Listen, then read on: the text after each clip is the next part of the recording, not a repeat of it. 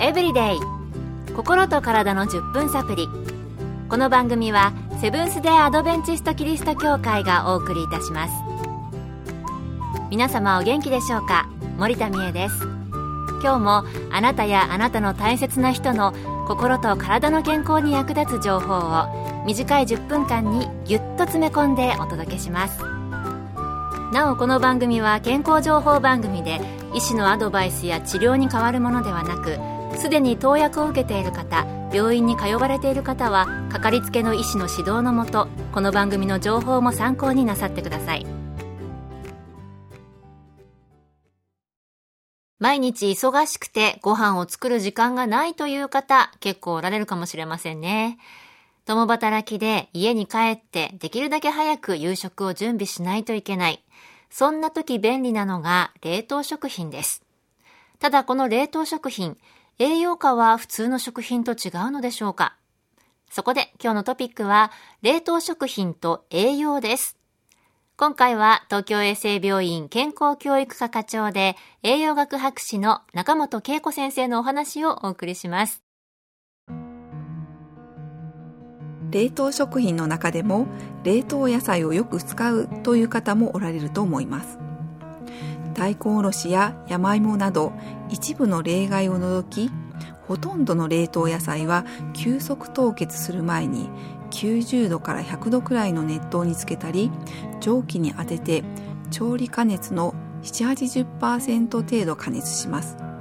これをブランチングといってこの加熱により野菜の持っている酵素を不活性化させて貯蔵中の変質や変色を防いだり乾燥や空気による酸化野菜の呼吸などによる味や栄養価の低下を防いだり組織を軟化させて凍結による組織の破損を防ぐことができます。冷凍野菜はブランチングによりビタミン C が若干減少しますがこれは生の野菜を加熱調理する場合と同じです。マイナス18度以下で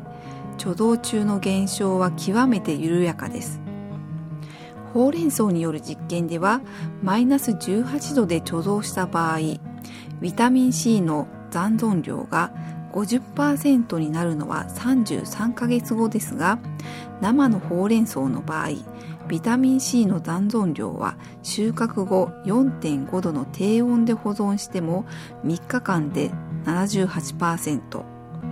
常温25度では3日間で56%になってしまうという実験結果もあります。冷凍食品はマイナス18度以下の冷凍庫で温度変化をできるだけ少なくして保存した場合素材や加工方法などにもよりますがだいたい8ヶ月から24ヶ月間は最初の品質が保たれることがこれまでの様々な実験で明らかになっています。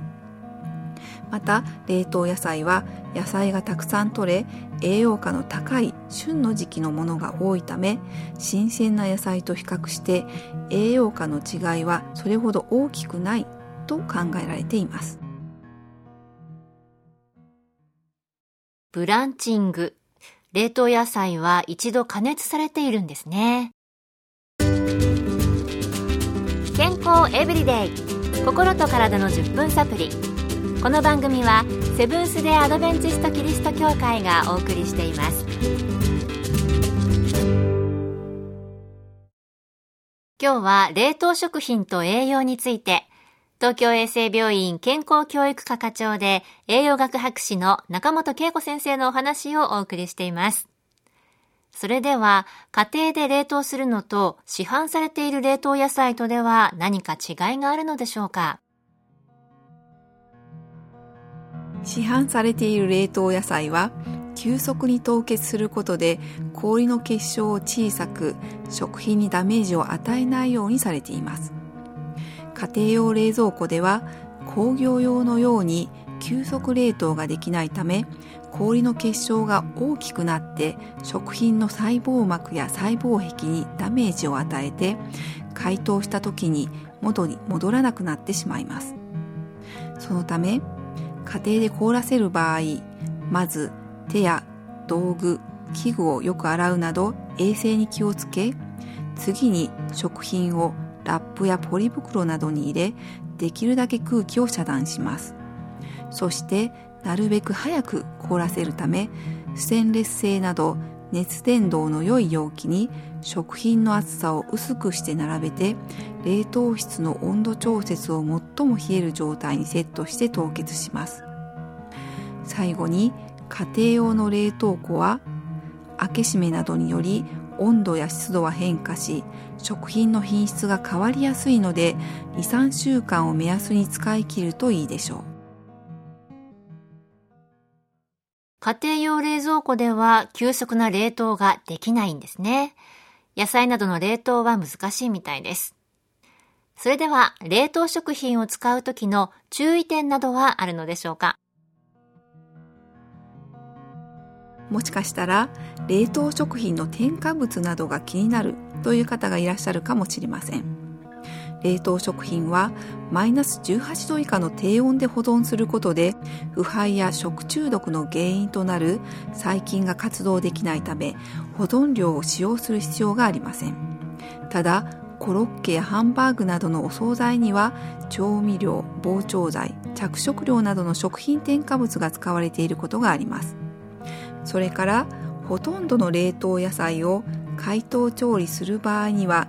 加熱しすぎないよう必ずパッケージの表記に従って加熱調理することが美味しくいただくコツです。もちろん旬の時期に新鮮なお野菜を調理するのが一番ですが